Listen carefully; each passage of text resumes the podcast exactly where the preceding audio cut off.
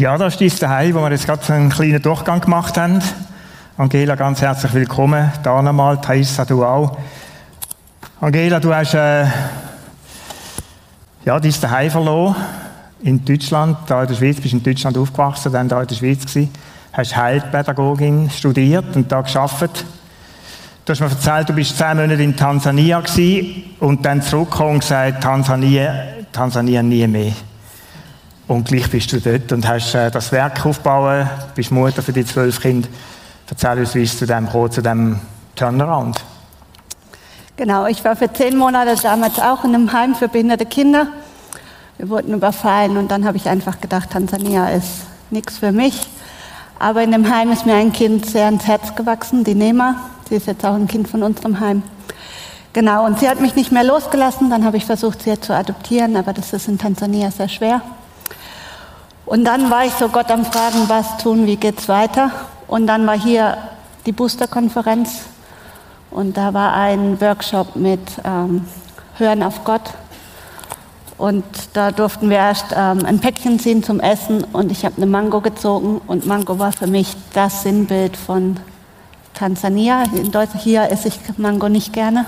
Also du bist da und hast nochmal ernsthaft gefragt, Gott, wo durch? Und bist in das hörende Gebet Genau. Dann hast du äh, die Mangofrucht gehabt. Genau, und das hat mich zum ersten Mal umgehauen. Ähm, Denk gleich zurück, oder?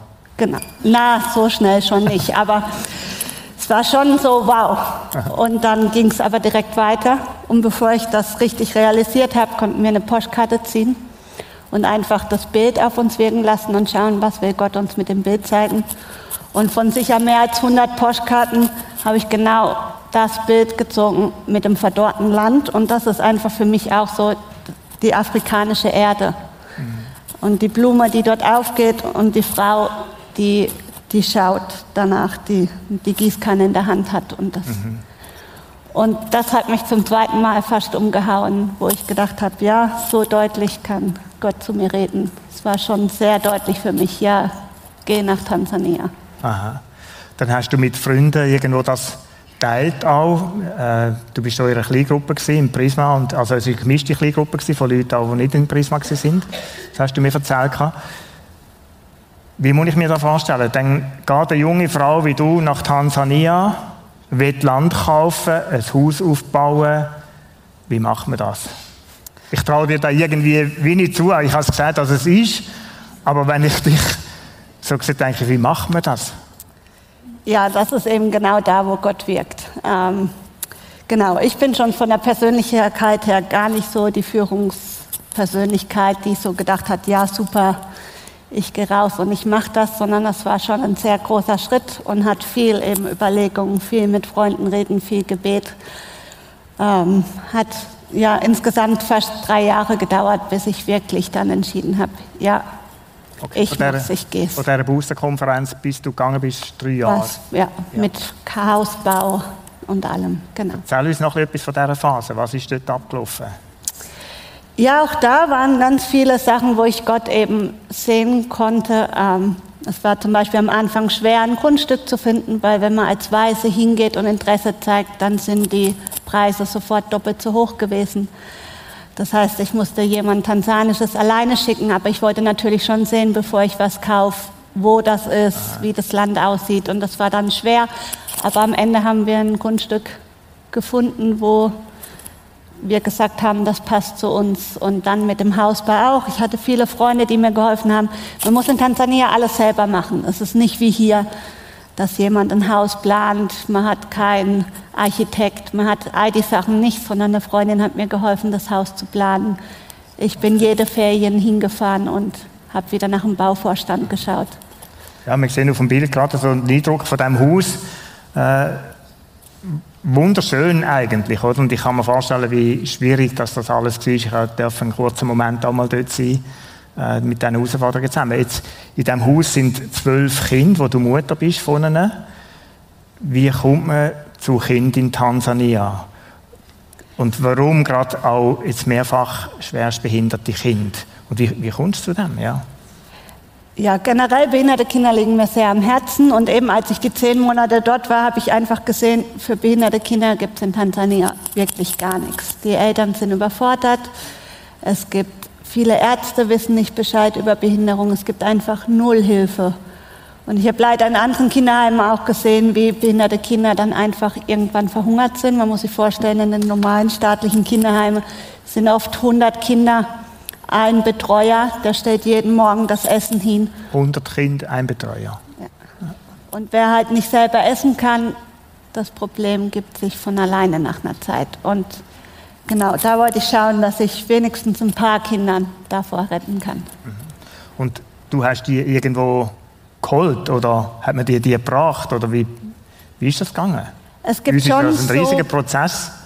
Nee, also wir kriegen einen Anruf und jetzt kommt gleich. Es gibt schon sowas wie Sozialamt, Social Welfare, wo eigentlich sich um so Fälle kümmern muss, wo auch die, wir haben eine offizielle, man braucht eine offizielle Lizenz fürs Kinderheim, man bekommt die Kinder offiziell zugeordnet. Mhm.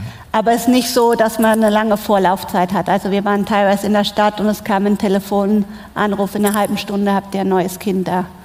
Und dann muss man halt schnell parat sein. Und viele Kinder, die meisten, die kommen, sind unterernährt, sehr schlechter Gesundheitszustand. Genau. Ja, jetzt ist ja Behinderung in Tansania noch anders wie bei uns. Also so auch Beeinträchtigungen, das sieht man anders. Erzähl uns etwas von dem. Das hat mich irgendwo wie auch ein bisschen schockiert, als ich das gehört habe. Genau. Es sind so in Tansania wie zwei Sachen. Zum einen eben, hier bekommt man so viel Hilfe und das bekommt man in Tansania einfach gar nicht. Die Eltern sind komplett auf sich alleine gestellt. Die Kinder können meistens nicht in die Schule, müssen 24 Stunden am Tag betreut werden. Das ist zum einen schwer und bringt auch viele Familien in Armut, weil in Tansania muss jeder zum Familienunterhalt beitragen. Schon die Kinder müssen mithelfen, die Eltern arbeiten meistens beide. Und wenn dann einer sich um ein behindertes Kind kümmern muss, sind wie so zwei, die essen, aber nichts für beitragen. Das ist zum einen das Problem. Und das andere ist leider immer noch, dass der Fluch oder der Gedanke vom Fluch weit verbreitet ist. Also dass Familien als verflucht gelten, wenn ein behindertes Kind auf die Welt kommt. Deshalb gibt es immer noch Fälle, wo Kinder versteckt werden, in einem Erdloch nur gehalten werden, damit die Umgebung nicht mitkriegt, dass ein behindertes Kind da ist, weil das wirklich noch als Fluch gilt und dann ganze Familien ähm, ausgestoßen werden aus der Gemeinschaft. Das gibt es schon immer noch. Ja. Okay, ja, Thaisa, du bist dort angekommen, du hast Fachfrau Gesundheit studiert oder gelernt oder wie auch immer, gell? Äh, bleiben wir beim Gelernt. Ich beim Gelernt. Beim Gelernt ist gut. Du hast den Job da verloren und wie bist du auf Tansania gekommen? Du hast drei Monate das Praktikum gemacht dann, äh, bei Angela. Warum bist du dort an? Ich glaube, angefangen hat es, dass, dass mein Nonna, also mein Großvater, uns immer sehr, sehr die Kulturen nähergebracht hat und immer so fasziniert war von diesen Kulturen auf dieser ganzen Welt, wo irgendetwas immer in mir ausgelöst hat. So, hey, ich will, ich will die Kulturen go, go kennenlernen, ich will sehen, hey, wie sind die unterwegs. Und dann 2011 sind wir dann mal als Familie in Südafrika gesehen. Dort hat das Land recht etwas mit mir gemacht, die Kultur dort. Und dann ist, klar, ist für mich immer klar gewesen, ich werde irgendwann mal auf Afrika gehen. Ich habe es dann ein bisschen mit Gott hin und her getragen. Ähm, Wie treibt man da mit Gott hin und her? ich kann äh, dann eigentlich recht schnell gehen und dann habe ich mal Gott so gefragt, ich so, Gott, was ist eigentlich dein Plan? Ähm, habe dann gemerkt, es macht keinen Sinn, zum dann gehen. Mhm. Und dann habe ich eben die Ausbildung angefangen und ich habe nachher realisiert, so, hey, mit dieser Ausbildung, du kannst, auch wenn es nicht eine Krankenschwester ist, sondern es ist ja wie so, also in der Schweiz haben wir ja verschiedene Stufen, kannst trotzdem auch irgendetwas bewirken. Und ich habe gefunden, so, hey, Gott, was ist dein Plan? Ich kann sein Willen tun, einfach auch aus dem Grund, weil ich wie gemerkt habe, so, hey, nicht damit Gott mich liebt, sondern weil Gott mich liebt. Will ich sein Willen tun. Und dann habe ich viel Bibel gelesen, betet, mich mit dieser Kultur Afrika beschäftigt, mit dem Kontinent. Und dann, ähm, ja, ist dann mal jemand in Tansania in meinem Kopf gewesen. Mhm. Und dann hat eben der Papi erzählt, hey, ja, Angela, Hope and Wonder, ähm, dann habe ich gedacht, hey, ja, es, es, inspiriert mich, die, mal zu sehen, wie Behinderung dort gelebt wird. Ja. Genau. Und dann meine Zeit und Energie dort investieren. Mhm. Der Alltag ist ja total anders, äh, wenn man dort ankommt. Was hat dich herausgefordert, äh, wo, du das, wo du einfach eintaucht bist in die Kultur, in das Land hinein? ich glaube, dass ich aus dem Spital komme und wie die medizinische Versorgung in der Schweiz gesehen habe und da auch mit Kindern mit Behinderung gearbeitet habe, kommst du dort an und siehst Kinder und siehst einfach, hey, sie haben nicht die medizinische Versorgung, nicht das, was wir haben. Und das ist für mich zuerst mega, mega so ein Schlucker gewesen, zu merken, hey, wenn die Kinder in der Schweiz wären, das würde vermutlich anders gehen. Mhm. Und dann, es fängt natürlich dann bei so kleinen Sachen an, wie holst du ein Taxi und dann musst du halt mal irgendwie verhandeln und kannst, also es kostet nicht einfach 5 Franken, sondern irgendwie. Und dann sehen wir zum Beispiel eben so Transportmittel wie jetzt auf dem Bild, wo Wasser ähm, hin und her geschleicht wird auf dem Velo. Und ich finde, du kannst es einfach nicht mit der Schweiz vergleichen, weil es ist einfach so anders. Es hat mega viel Cooles, es hat aber auch mega viel Herausforderndes, wo wir uns in der Schweiz einfach gar nicht gewöhnt sind. Und Was ist das Herausfordernde? Ich glaube, Kultur an und für sich. Ich glaube, wir als Schweizer können uns nicht vorstellen, wie ein Leben in Tansania ist. Und ich glaube, dort einfach jetzt merken, so, hey, sie ticken anders, sie sind anders wie wir. Und dann eben, also die Sprache ist, also Kiswahili, ich kann ein, paar Wörter, aber ähm, dann lange es auch. Ja. Und ich glaube eben einerseits damit klarkommen, hey, sie denken einfach anders. Mhm. Und, und eben, es fängt bei so Sachen an wie Vertrauen darauf, dass es Essen gibt. Ja. Ähm, Vertrauen darauf, dass, also ich mag mich an eine Situation erinnern, wo immer einmal pro Monat bringt ähm, jemand zu essen für das Kinderheim. Er ist nicht gekommen. Mhm. Und dann hat es ihnen gesagt, hey, ja, das Essen wird langsam ein bisschen knapp. Und ich stehe so da und denke so, hey, in der Schweiz mache ich den Kühlschrank auf und er ist eigentlich voll. Ich laufe im Migros rein und der Migros hat immer etwas zu essen. Aber dann habe ich einmal die Angela gefragt und so, Angela, was machen wir jetzt? Sie so, auf Gott vertrauen. Aha. Und ich glaube, das sind wir Schweizer uns nicht gewöhnt, um wirklich mal bei solchen Sachen auf Gott zu vertrauen. Ja. Dass er wirklich es im Griff hat. Ja. Du hast mir noch gesagt, ein, du hast einen Bibeltext, ganz einen anderen, ja, eine andere Wirkung auf dich gehabt dann. Äh, wir werden den schnell miteinander lesen. Das ist im äh, Matthäus-Evangelium, in der Bergpredigt, wo Jesus den Satz sagt, trachtet zuerst nach Gottes Reich und seiner Gerechtigkeit.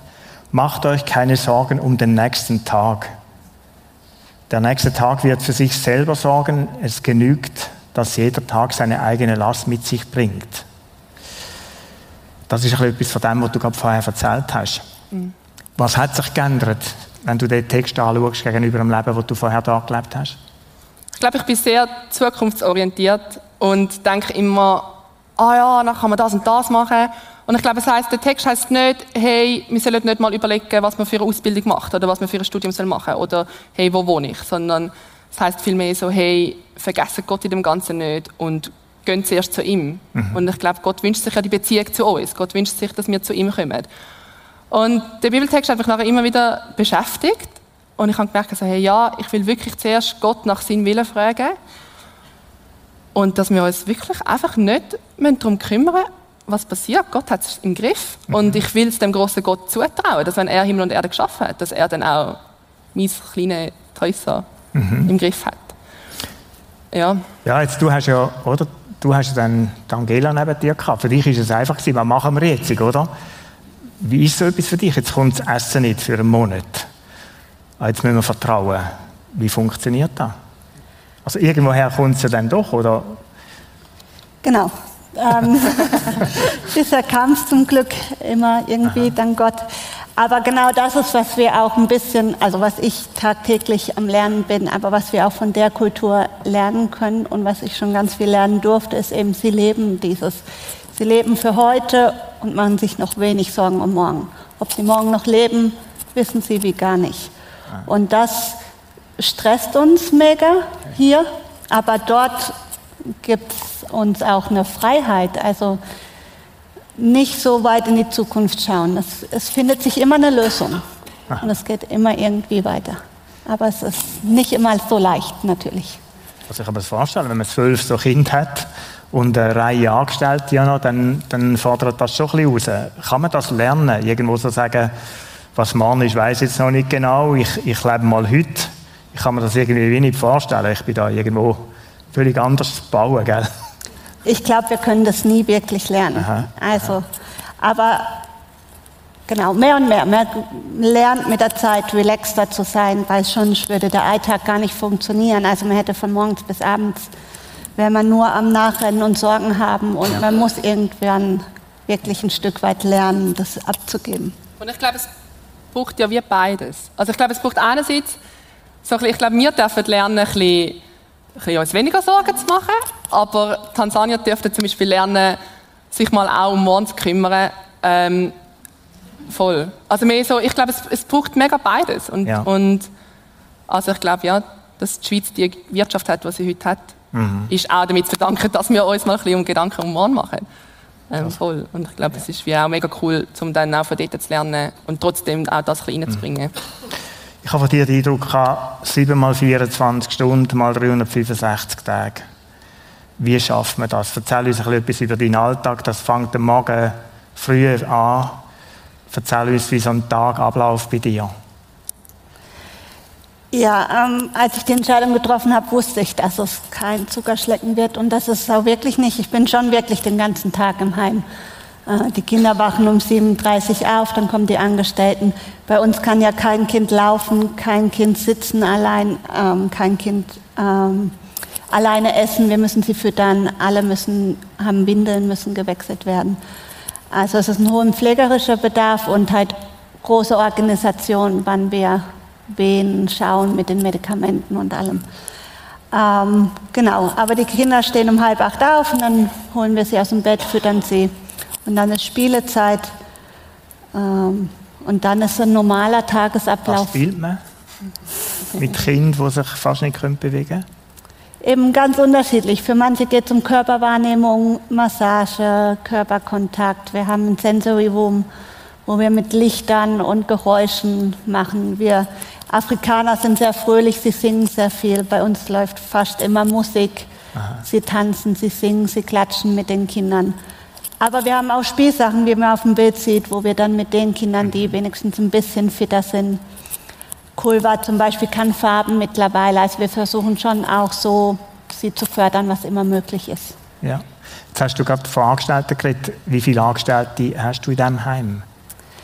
Also mittlerweile haben wir elf Angestellte, aber das ist auch noch mit dem Outreach-Programm. Also ich habe neben dem Kinderheim noch das Outreach-Programm, wo wir mittlerweile über 60 Kinder unterstützen in ganz Dar es Salaam. Erklär uns Outreach-Programm. Was, was ist das?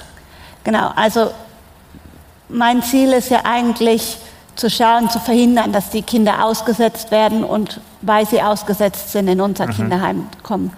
Und da war halt immer der Gedanke, ich wollte schon mit dem Heim anfangen, weil ich dann als Beispiel zeigen kann, wie man sie fördern kann und zeigen kann, dass die Kinder auch was wert sind.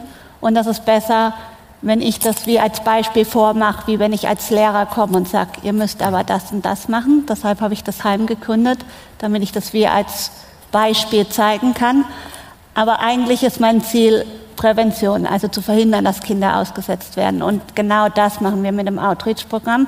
Das heißt, wir haben mittlerweile 60 behinderte Kinder in Dar es Salaam, wo wir einfach versuchen, die Familien zu unterstützen. Ganz Aha. vielfältig. Also wir besuchen sie regelmäßig, wir schauen, wie geht es den Kindern, wo sind in Dar es Salaam Ärzte, die sich auch mit Behinderung auskennen. Wir haben schon Kinder verloren, die einfach eine Lungenentzündung hatten und der Arzt sie nicht behandelt hat, weil es hieß, das liegt an der Behinderung, also braucht sie keine Medizin. Ja. Ähm, also da Ärzte zu vermitteln, die auch sich um behinderte Kinder kümmern. Es kann sein, dass wir Physiotherapie, wir machen meistens, dass wir eine Krankenversicherung für die Kinder abschließen damit sie zu Ärzten nehmen können, weil sich sonst die Familien das oft nicht leisten können.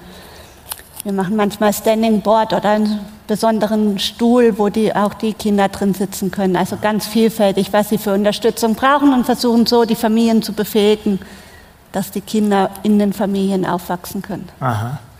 Jetzt sind wir vorhin beim Tagesablauf irgendwo bei der Spielzeit, so um die 10, 11. Wie geht es weiter nachher?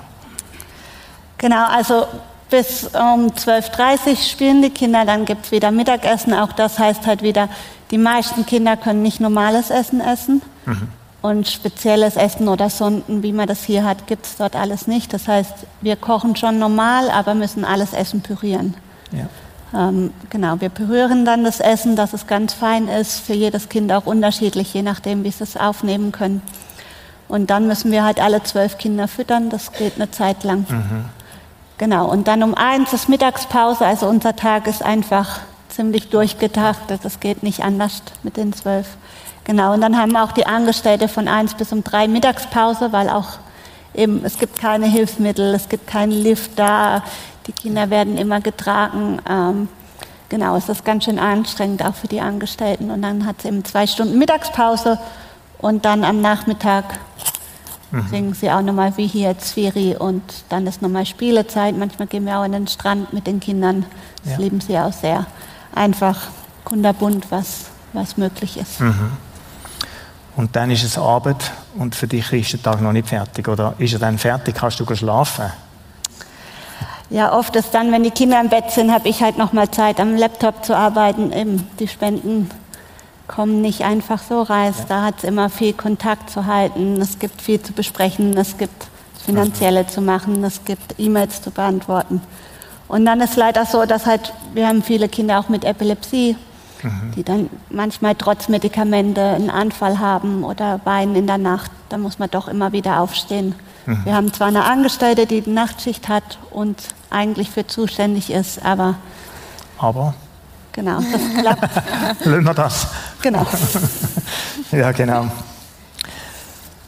Du hast äh, von medizinischer Versorgung geredet. Wie muss man sich das vorstellen? Gibt es ein Hausarztmodell? Eigentlich glaube ich nicht, gell? Das ist in der Schweiz speziell. Krankenversicherung für Kinder, hast du etwas gesagt. Ist das Pflicht wie bei uns oder du schließt ab? Oder erzähl uns etwas zu dem Gesundheitssystem. Ja, auch das ist nicht vergleichbar mit hier. Eben, ich habe schon erzählt, es gibt Ärzte, die nehmen behinderte Kinder gar nicht ernst behandeln mhm. und sie gar nicht. Die meisten Familien haben gar keine Krankenversicherung, weil sie das einfach nicht leisten können. Es ist für uns nicht viel. Also eine Versicherung für ein Kind war bisher ungefähr 20, Euro, äh 20 Franken im Monat. Mhm ähm, dass man einmal im Jahr zahlen muss. Aber 20 Franken sind für sie für manche ein halber Monatslohn schon. Ja. Ähm, und das einmal im Jahr auf einem gewissen Datum zu haben, ist für viele fast unmöglich. Deshalb haben viele keine Krankenversicherung. Und dann, wenn es halt wirklich ein Notfall ist, dann müssen alle Familienmitglieder und Verwandten zusammenlegen, mhm. ob man sich leisten kann, zum Arzt zu gehen oder auch nicht. Mhm. Und wir machen schon, dass wir schauen, dass wir eben jedem Kind eine Krankenversicherung haben und das hilft schon sehr viel. Damit können wir in viele Krankenhäuser gehen, bekommen auch viel Medizin ja. dadurch, aber ein Teil wird eben schon immer nicht übernommen. Auch wir haben ganz viel Medizin. Wir haben jetzt einen guten Arzt gefunden, mhm. der sich ein bisschen auch wirklich mit Behinderung auskennt und mehr Medizin kennt, aber ganz viel wird da dann nicht übernommen. Ja. ja. ja apropos Krankenversicherung. Ähm, wir wollen euch eigentlich gerade mitnehmen, in das es gerade aktuell am Abgehen ist. In Tansania, und zwar seit letztem Dienstag, ist das eine Mädchen, Christina heißt sie, ähm, auf der Intensivstation. Sie leidet an starker Epilepsie, ist vier und so. ähm, genau, und sie steht auf der Intensivstation am Sauerstoff ähm, hat ständig irgendwelche Sauerstoffabfälle und mhm. ähm, es geht sehr, sehr schlecht aus. Mhm. Und ähm, ja, eigentlich wollen wir ganz schnell einen Zwischenstopp machen und als Gemeinde zusammen einstehen im Gebet. für, ähm, ja. Genau, für das. Und es ist ein kleiner Teil von dem, was irgendwie wöchentlich abgeht. Mhm. Ein anderer, der diese Woche auch noch Fieber hatte, auf 40 Grad auf und so. Und ja, ich will euch auffordern, dass wir zusammen aufstehen und, und einstehen im Gebet. Ja.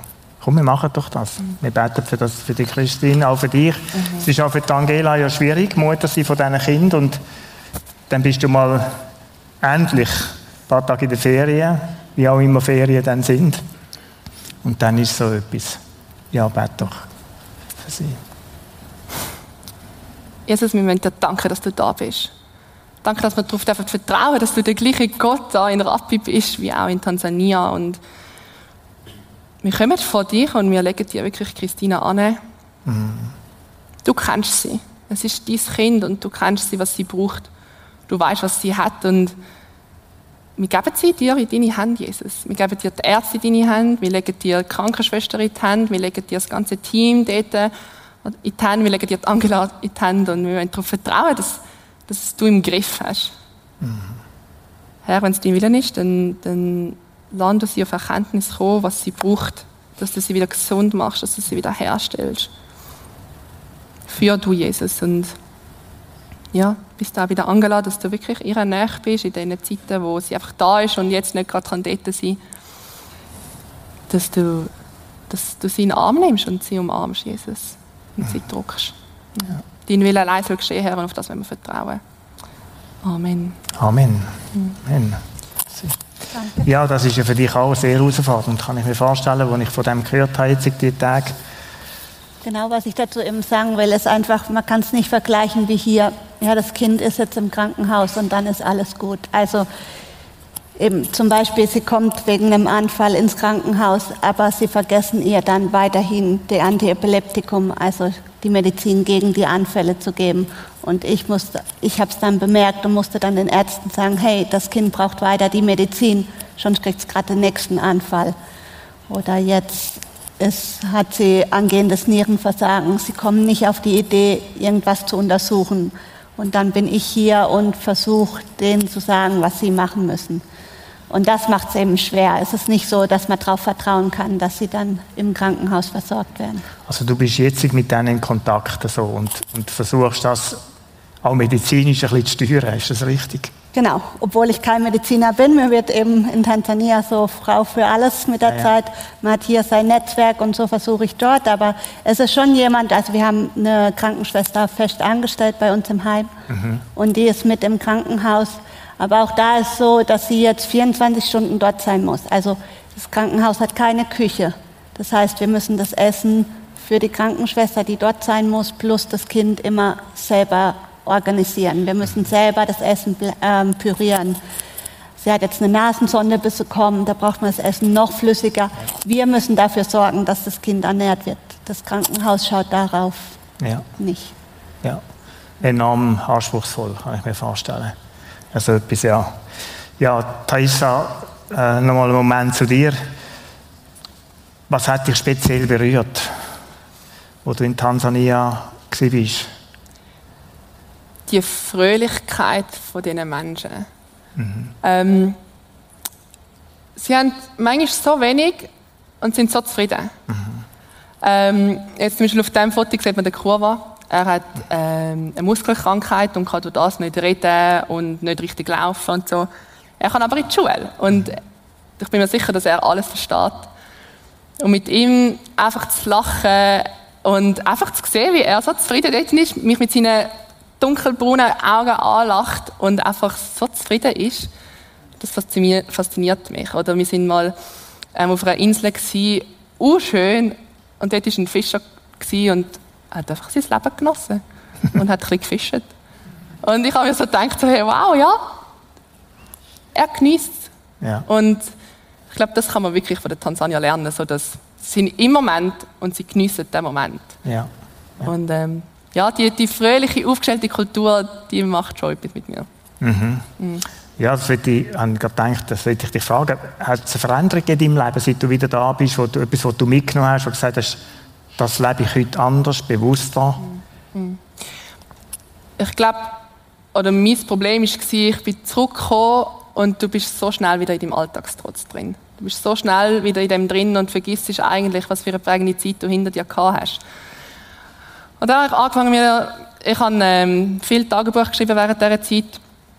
Ich habe nachher am Schluss darüber reflektiert, was will ich mitnehmen und mir das immer wieder vorzunehmen. Und ich glaube, etwas, wo ich mir wirklich immer wieder neu bewusst bin, ist, was es für ein Geschenk ist, dass wir in dem Land dürfen wohnen. Und das heißt nicht, dass ich jetzt meinen Wasserhahn muss abdrehen die und kein Haus mehr haben, sondern einfach manchmal sich wieder bewusst hey, es ist ein Geschenk, das Gott mir gegeben Es ist ein mhm. Geschenk, dass ich den Wasserhahn aufmache, Trinkwasser rauskommt. Und ich mhm. meine, du kannst in der Schweiz, man gefühlt jeden Wasserhahn und es kommt Trinkwasser raus. Ja. Einfach, dass sich immer wieder bewusst sein, so hey, Gott hat es dir geschenkt, mhm. es kann innerhalb von einer Sekunde wieder weg sein dankbar sein, dass es ein ja. Geschenk ist, das uns gegeben worden ist. Mhm. Dass ich immer wieder bewusst sein und ich glaube, durch das laufe ich schon ein bisschen bewusster das Leben durch. Einfach weil ich auch mal Situationen gesehen habe, wo kein Trinkwasser rum ist, wo keine medizinische Versorgung rum ist. Und das ist eine Horizonterweiterung und ich glaube, das, ist, das hat mir gut getan, wo 20 Jahre lang in der Schweiz aufgewachsen ist. Ja. Du hast mir mal gesagt, es sollte jeder so etwas machen, der in der Schweiz ist, Volontariat. Wenn das Leute wetten, die da sind heute, ich glaube, das Alter spielt gar nicht so eine Rolle, gell? Ja, ich kann jetzt gerade Wie sagen, kommt man zu also, dem, ja? ich kann gerade sagen, es kommt nicht darauf an, ob du 50, 40 oder 20 bist. Gang. ähm, ich glaube, es tut wirklich, wirklich vielen wirklich einfach gut. Ähm, Was tut gut? Alles. Das Ich andere zu sehen, die Kultur. Voll. Alles jetzt mit dem Schwierigen konfrontiert zu werden. Nicht, dass wir da, ich will es gar nicht sagen, dass wir da nicht unsere Probleme haben. Ich glaube, wir haben auch viele schwierige Ja. Sachen und viele schwierige Situationen, die wir da haben. Aber mal eintauchen in eine andere Kultur, in ein anderes Land. Zudem ist es wirklich ein schönes Land, finde ich. Ja. Ähm, ich glaube, gut, ich bin auch einfach so geprägt, dass ich einfach Freude habe nach Kindern und, und sehe, wie sie die Beeinträchtigung haben, aber du trotzdem so viel mit ihnen kannst machen ähm, Genau, darum ich sage euch eigentlich, gönnt. gönnt, wirklich. Und ich glaube, es ist einfach ein Unterschied, wenn du in die Ferien gehst, Ja. mal für eine Woche, zwei, oder wenn du mal wirklich ein Weile dort bist, damit musst du klarkommen, wie du ein Taxi rufst, wie du ein Mango am Markt kannst posten und wie du verhandeln ähm, Voll, genau. Ähm, Du leitest die ganze Geschichte mit den genau. Volontären jetzt, oder? Genau. Ähm, ich habe das jetzt übernommen. Das heisst, ähm, ihr könnt eigentlich, wenn ihr am besten, entweder kommt ihr auf mich zu, wenn ihr wirklich wollt gehen ähm, Ich sage euch, gönnt, ich sage es nochmal. ähm, genau, entweder könnt ihr auf mich zukommen ähm, oder mir schreiben oder ähm, ihr könnt auf die Webseite gehen. Dort äh, ähm, kommen wir dann nachher auch zu den Infos, wie Ja. ihr ähm, so ein Volontariat könnt machen könnt. Ja. Genau. Merci. Angela.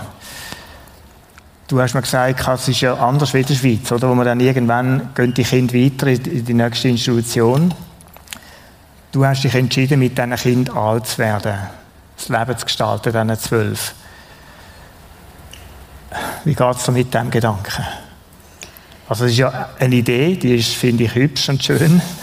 Aber ich kann mir auch die Herausforderungen vorstellen. Ich meine, nur schon Infrastruktur, andere Bett und es, du kannst nicht mehr die Klötzchen spielen. Äh, wie geht es mit dem Gedanken? Was, was, oder denkst du gar nicht so an Zukunft?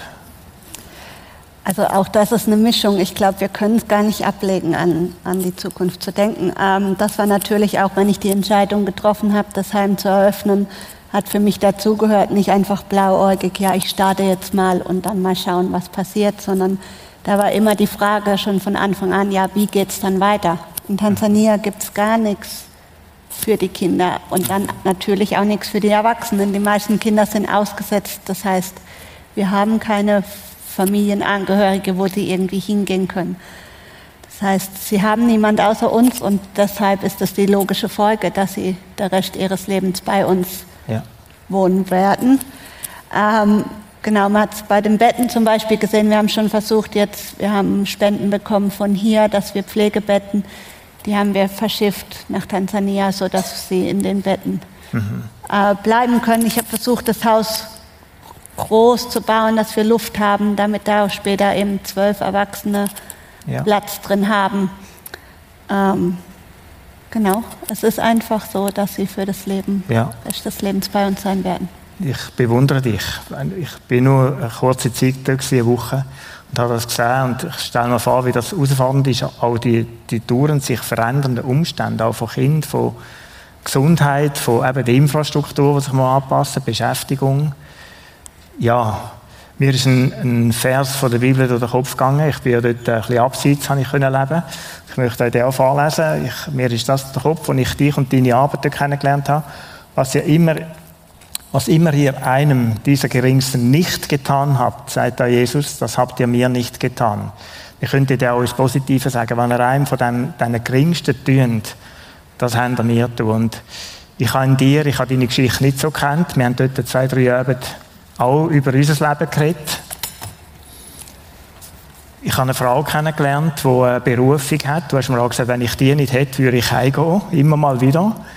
Die eine Berufung hat von Jesus und du lebst genau den Gedanken. Du, du kümmerst dich um Leute, die am Rand der Gesellschaft sind. Ich möchte dir einfach im Namen von uns allen zusammen ganz, ganz herzlich danken, dir und deinem Team. Äh, du machst einen Unterschied für die Leute. Es ist großartig. Vielen, vielen herzlichen Dank. Ja, wirklich.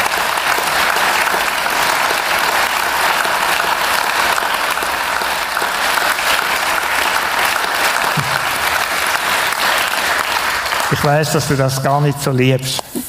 Und gleich will ich dir sagen, äh, es ist einzigartig, es ist großartig, was du machst. Du machst einen riesigen Unterschied im Leben von diesen Kindern äh, und in diesen, ihren Familien und auch in diesen Outreach-Programmen diesen Kindern, in diesen Familien. Es ist ja unvorstellbar, wie groß das ist. Ja, Thaisa, betest du nochmal für die Angela?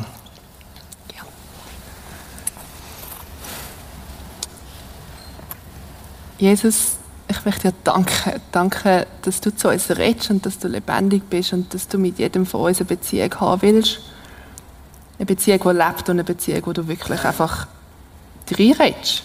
Danke, dass Angela dich gehört hat und, und auf dich hat hören und das Kindheim aufbauen hat. Ich möchte dir danken für die Möglichkeit, die sie dort hatte, für das riesige Grundstück, für die Möglichkeit, dass sie ein Zuhause machen für die zwölf Kinder. Und ich lege es dir an, Herr.